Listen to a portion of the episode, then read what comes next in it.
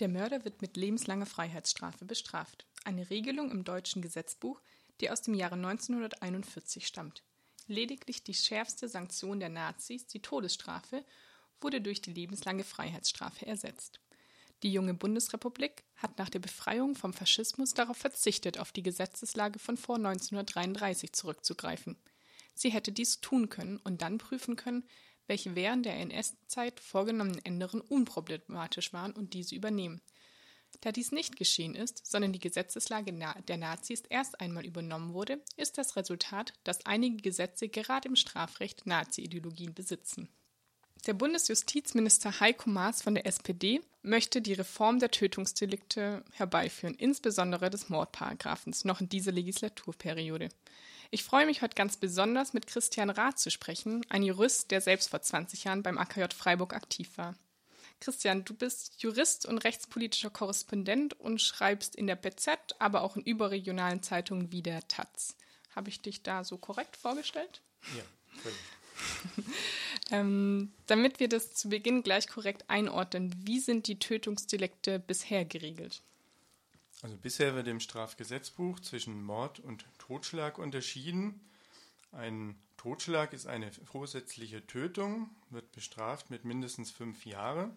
Und ein Mord ist ein Totschlag plus ein sogenanntes Mordmerkmal. Da gibt es neun Mordmerkmale im Gesetz. Ich zähle sie einfach mal auf. Mordlust, Befriedigung des Geschlechtstriebs, Habgier, niedrige Beweggründe, Heimtücke, Grausamkeit, Nutzung gemeingefährlicher Mittel oder um eine andere Straftat zu ermöglichen oder zu verdecken. Und die Strafe beim Mord ist, so sieht es das Gesetz vor, automatisch lebenslänglich. In der Praxis heißt es mindestens 15 Jahre. So, diese Regelung besteht, so wie, ist, so wie sie ist, seit über 70 Jahren. Weshalb soll sie jetzt reformiert werden und was hat die Debatte ausgelöst? Es gibt äh, schon immer Diskussionen, das zu ändern, aber diese aktuelle Debatte hat die Justizministerin von Schleswig-Holstein ausgelöst. Anke Sporendonk heißt sie. Sie kommt vom Südschleswigschen äh, Wählerverband und ist nicht mal Juristin, aber ähm, ist äh, eben unter anderem auch Justizministerin in Schleswig-Holstein. Und sie hat thematisiert, dass äh, die Formulierung im Gesetz immer noch dem äh, nationalsozialistischen Sprachgebrauch von 1941 entspricht. Als Mörder wird bestraft, wer, also da wird dann definiert, dass es einen Mörder gibt, äh, in der NS-Zeit hieß es dann sozusagen der geborene Mörder, das ist ein NS-Tätertypus. So äh, sind Gesetze heute, also Strafgesetze längst nicht mehr formuliert. Da geht man einfach davon aus, wer etwas tut, wird dafür bestraft und nicht wer etwas ist, äh, wird dafür bestraft. Was Schleswig-Holstein da vorschlägt, ist eigentlich äh, eine eher symbolische Gesetzgebung gewesen. Es ist zwar unschön, dass hier immer noch so ein NS-Sprachgebrauch drin, aber es hat heute eigentlich rechtlich keine Folgen mehr. Die Gerichte gehen natürlich nicht davon aus, dass äh, wenn jemand wegen Mordes angeklagt ist, dass da ein Unmensch vor ihnen sitzt, äh, der als Unmensch dann bestraft werden muss und äh, wer wegen Mordes angeklagt wird, hat natürlich auch die vollen prozessualen Rechte und nach der Verurteilung den vollen Anspruch auf Resozialisierung. Trotzdem ist es natürlich auch äh, eine richtige Initiative, diese äh, sprachliche Entgleisung äh, der NS-Zeit da anzupassen wieder an den normalen Sprachgebrauch. Also es gibt keinen Grund, warum man das nicht machen sollte. Du hast gerade erklärt, dass die Terminologie eigentlich keine praktischen Auswirkungen hat. Gibt es andere Gründe, die diesen Tatbestand noch zu kritisieren? Also als das äh, Thema dann mal auf dem Tisch war, also Schleswig-Holstein hat damit die Justizministerkonferenz von Bund und Ländern befasst, da ist sehr schnell dann der Deutsche Anwaltsverein in diese Debatte eingesprungen ähm, und hat äh, gesagt, nee, also nur hier jetzt die Terminologie zu verändern, das ist viel zu kurz. Man muss wirklich die ganze Struktur des äh, Tatbestands ändern. Und der Deutsche Anwaltverein hat vorgeschlagen, diese Unterscheidung zwischen Mord und Totschlag aufzugeben und durch ein einheitliches Tötungsdelikt zu ersetzen. Das hieße dann, wer vorsätzlich einen anderen Menschen tötet, wird bestraft mit fünf Jahren Freiheitsstrafe bis lebenslänglich. Also ein sehr weites äh, ein sehr weiter Strafrahmen. Aber da hat dann die Debatte richtig an Fahrt gewonnen, nachdem dann eben nicht nur Terminologiefragen thematisiert wurden, sondern auch die ganze Struktur im Raum stand. Und der Justizminister ist dann ähm, auf diese Debatte auch eingegangen und hat gesagt, okay, da ist wohl Reformbedarf da und hat eine Kommission eingerichtet im Mai 2014. Gab es denn durch diese sogenannte Expertinnenkommission irgendwelche neuen Erkenntnisse in der Debatte? Also Erkenntnisse ist vielleicht äh, zu viel gesagt. Also wie gesagt, es wird schon seit Jahrzehnten über den Mordparagraph diskutiert, aber die Kommission, die aus äh, Professoren, Justizangehörigen, Wissenschaftlern, Ministerialbeamten innen jeweils bestand und 15 Personen umfasste, hat einen 909-seitigen äh, Bericht abgelegt, also wirklich sehr viel ähm, produziert. Da sind viele theoretische Konstruktionen dabei, die jetzt so in der äh, rechtspolitischen Praxis keine große Rolle spielen und vor allem Juristen interessieren werden, für Stoff für viele Promotionen wahrscheinlich. Aber so in der rechtspolitischen Debatte ist der wichtigste Vorschlag, dass bei Mord, also in Klammer Tötung mit Mordmerkmalen, also das wollen sie beibehalten, nicht automatisch lebenslänglich verhängt werden soll, so wie es bisher üblich ist, sondern dass bei außergewöhnlichen Umständen ein milderer Strafrahmen von drei bis 15 Jahren eingreifen soll, das entspricht der bisherigen BGH-Rechtsprechung, die auch festgestellt hat, dass es äh, nicht richtig ist, wenn automatisch, egal welches Mordmerkmal aus welchem Grund erfüllt worden ist, immer lebenslänglich verhängt wird.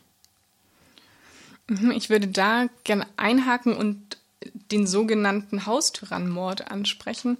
Ähm, der Mordparagraph wird auch als das Delikt der Schwachen bezeichnet, weil es immer wieder zu Fällen kommt, in denen Frauen, die jahrelang von einem tyrannischen ähm, Ehemann gequält wurden, diese Ehemanne dann im Schlaf, damit heimtückisch, ähm, ermorden und sollten eigentlich nach dem Gesetzestext dafür lebenslang bestraft werden. Die Rechtsprechung verbiegt sich da um den Wortlaut herum, um annehmbare Urteile sprechen zu können. Ein Vorschlag ähm, in der Diskussion um die Reformierung des Mordparagraphen ist es ja auch, einen sehr schlanken Tatbestand zu schaffen. Das heißt, man schafft einen Tatbestand ähm, und gibt es der Rechtsprechung frei, ob sie fünf Jahre oder lebenslang als Sanktion für einen Mord oder einen Totschlag verhängen. Und da wird mich interessieren, schätzt du, da, äh, schätzt du diesen Vorschlag gut ein, weil er der Rechtsprechung wirklich die Möglichkeit gibt, individuell auf den Sachverhalt zu reagieren? Oder ist es auch eine große Gefahr, da so den einzelnen Gerichten eine ähm, große Willkür auch an die Hand gegeben wird, ihre Vorstellung von Sanktionen zu verhängen? Also der Haustyrannenmord ist tatsächlich der Dreh- und Angelpunkt der ganzen Debatte, wenn es um die Rechtsfolgen geht.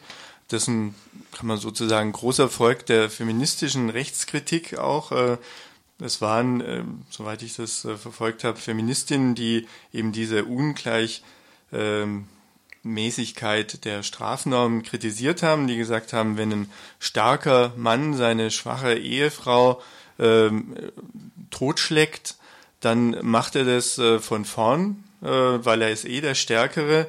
Wenn sie ihn äh, totschlagen will, weil sie es nicht mehr aushält, dann ist es natürlich nicht äh, straflos, aber ähm, sie muss es eben machen, äh, wenn er schläft, weil sie es nicht von vorn machen kann und damit äh, muss sie es heimtückisch machen oder sie muss ihn vergiften oder irgendwas anderes. Also so da dann die gleiche Strafnorm anzuwenden, äh, wie wenn jemand eine richtig üble Gesinnung hat, da äh, wurde immer gesagt, das kann nicht sein.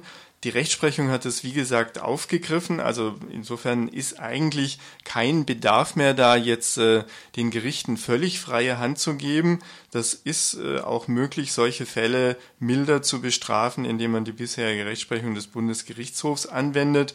Ich glaube auch, dass äh, der Vorschlag des Deutschen Anwaltsvereins keine Chance hat, also so die ja vorgeschlagen fünf Jahre bis lebenslänglich generell Also gerade wenn es um solche ganz massiven Strafvorwürfe geht wie Mord und Totschlag, da will man den Richtern jetzt auch nicht so völlig freie Hand geben. Also es ist ja jetzt nicht auch kein Misstrauensvorwurf an Gerichte, aber es ist einfach so eine Frage der demokratischen Vorbestimmung, dass man dann äh, ja ein bisschen äh, mehr differenziert und nicht sagt, also so Richter sollen entscheiden, also so was ganz übel ist, äh, lebenslänglich und was nicht so ganz übel ist, dann drei Jahre. Das äh, geht, glaube ich, äh, auch für die Akzeptanz äh, zu weit und äh, das Problem, das besteht, ist also von der Rechtsprechung eigentlich schon ausreichend bearbeitet worden. Jetzt geht es nur noch um die Frage, ob das dann richtig im Gesetz transparent auch so reingeschrieben wird. Hm, als nächstes würde ich gerne mit dir über das Mordmerkmal der niedrigen Beweggründe sprechen. Das ist ein sehr generelles ähm, Mordmerkmal. Hat sich die Kommission dazu geäußert, wie sie mit diesem Mordmerkmal umgehen wollen? Das ist ähm, der zweite große Diskussionspunkt gewesen in der, in der Kommission, aber auch in der Gesellschaft. Die niedrigen Beweggründe werden kritisiert, weil sie einfach sehr weit sind, sehr uferlos. Also auch da wieder die Diskussion, wie viel Freiheit sollen Richter bei der Rechtsfindung haben oder wie konkret muss der Gesetzgeber das vorgeben. Die Kommission hat gesagt, sie will diese Klausel beibehalten. Man nennt sie auch Motiv-Generalklausel, weil sie eben so weit ist und sich auf das Motiv bezieht, damit da keine Lücke entsteht, weil es immer wieder neue gesellschaftliche Konstellationen gibt, in denen dann Personen aus welchen Gründen auch immer niedrige Beweggründe haben. Also in einer Gesellschaft, die keinen Rassismus kennt, nehmen wir uns das mal als Utopie, würden wir jetzt äh, nicht auf die Idee kommen, dass aus rassistischen Gründen äh, ein Mord was besonders Übles ist. Ähm, und dann kommt aber Rassismus auf in der Gesellschaft und man hätte dann eine Formulierung, die das gar nicht erfasst. Da sagen dann diejenigen, äh, die für die Motivgeneralklausel sind, es ist doch gut, wenn neue Entwicklungen in der Gesellschaft dann auch gleich mit dieser etwas weiten Formulierung von den niedrigen Beweggründen aufgefangen werden können, damit da keine unerträglichen Straflücken entstehen. Und als Kompromiss hat die Kommission deshalb vorgeschlagen, weitere äh, Mordmerkmale ins Gesetz einzufügen, die dann bisher in dieser Generalklausel der niedrigen Beweggründe enthalten waren, zum Beispiel Mord wäre dann eine Tötung aus rassistischen Gründen oder aus religiösen Gründen, aber es würde weiterhin daneben die niedrigen Beweggründe geben, um dann alles mögliche andere aufzufangen, also Mord aus homophoben äh, Gründen zum Beispiel oder ähm, ja, also alles, was man sich sonst noch so ausdenken kann. Hm, all diese Reformpläne bekommen vor allem aus Konservativen ja auch Kritik ab, vor allem an dieser Regelung, dass Mord nicht verjährt, ähm, soll festgehalten werden, beziehungsweise konservative Lager ähm, befürchten, dass diese Regelung, dass Mord nicht verjährt, verloren gehen kann oder es zu einer Rechtsunsicherheit kommen kann. Ähm, diese Regelung war ja essentiell für eine, auch wenn sie nicht umfänglich war, trotzdem für eine Aufarbeitung der NS-Verbrechen. Wie würdest du diese Kritik einordnen? Also es ist natürlich ein berechtigter Hinweis, dass man das im Auge behalten soll. Früher ist Mord ja auch wie jedes andere Strafdelikt äh, verjährt. Man hat es dann ähm, als die ähm, Daten der äh, NS-Zeit zu verjähren drohten, verlängert. Äh, es ist jetzt eben nur der Mord als äh, Delikt, ich glaube Völkermord noch äh, als Delikt äh, die einzigen, die nicht verjähren. Wenn es also jetzt eine Tat ist, die nicht eins der Mordmerkmale umfasst, aber eine vorsätzliche Tötung ist, also sprich ein Totschlag, dann wäre der verjährt, wenn es heute jetzt äh, um eine Tat aus der NS-Zeit geht. Und insofern ist es ein richtiger Hinweis, dass wenn man jedenfalls Wert drauf legt, dass äh, auch Mordtaten nicht verjähren, äh, dass dann äh, genau aufgepasst werden muss, also ob man nicht plötzlich einen völlig anderen Tatbestand schafft. Also wenn ich jetzt zum Beispiel das Mordmerkmal niedrige Beweggründe abschaffe, was ja für ähm, jetzt auch gerade diese Beihilfe von KZ-Wächtern an der Massentötung von Juden in Konzentrationslagern relevant ist, dann wäre natürlich die Frage, ob äh, die Tat heute eigentlich noch als solche bestraft würde und nach dem Grundsatz keine Strafe ohne Gesetze und äh, spätere mildere Strafen sind zu berücksichtigen, könnte man dann auf die Idee kommen zu sagen, nein, also so die, da ist keine eindeutige Linie in der Strafbarkeit von den 40er Jahren bis heute da. Deswegen sagen konservative Kreise, und das ist, glaube ich, nicht nur vorgeschoben, äh, greift da am besten gar nicht an, dieses Delikt, solange wir jedenfalls da noch alte äh, NS-Taten aufarbeiten äh, wollen oder bestrafen wollen. Ein bisschen ist es natürlich auch äh, vorgeschoben. Ich glaube, dass äh, eine Reform, die jetzt einfach niedrige Beweggründe durch äh, speziellere Mordmerkmale ersetzen würde, also nicht äh, ergänzen, sondern ersetzen würde, immer noch die NS-Taten erfassen würde. Also die, das würde man dann, glaube ich, schon so hinbekommen, aber man muss natürlich aufpassen. Äh, in Wahrheit ist es natürlich auch äh, so, dass die Union einfach diese ganze Reform lieber nicht machen will. Hm, das ist ein guter Punkt. Auch abschließend, wie, für wie realistisch hält, hältst du eine Reform in dieser Legislaturperiode? Wie ist da der aktuelle Stand? Also die Große Koalition kann das allein machen. Es genügt ein Gesetz des Bundestags. Der Bundesrat muss da nicht zustimmen. Also insofern äh, kommt es auf die anderen Parteien nicht an. Die Große Koalition hat ja eine Riesenmehrheit im Bundestag. Die SPD will das machen. Der Justizminister Heiko Maas, der ja der SPD angehört, ist äh, ganz klar, hat es auch ganz klar gesagt nach der Vorlage des Kommissionsberichts. Er will äh, einen Gesetzentwurf vorlegen bis Anfang 2016, die CDU wiederum hat gesagt, für sie hat das Vorhaben keine Priorität, also so, das ist relativ höflich. Äh, man hört, dass sie es eigentlich überhaupt nicht machen will.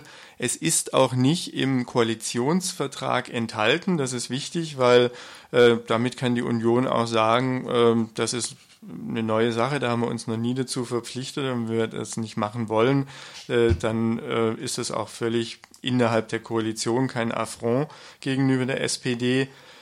Ich vermute mal, dass die äh, CDU an zwei Punkten vielleicht mitmachen wird. Also sie wird die Terminologie ändern. Äh, wer als Mörder wird bestraft, wer. Also dass da dann auch die Tatbestandsbeschreibung äh, an diese Stelle gesetzt wird. Ich denke auch, dass sie mitmachen wird, zusätzliche Beispiele als Mordmerkmale aufzuführen. Also das ist ja dann auch keine Gefahr, weil die niedrigen Beweggründe erhalten bleiben.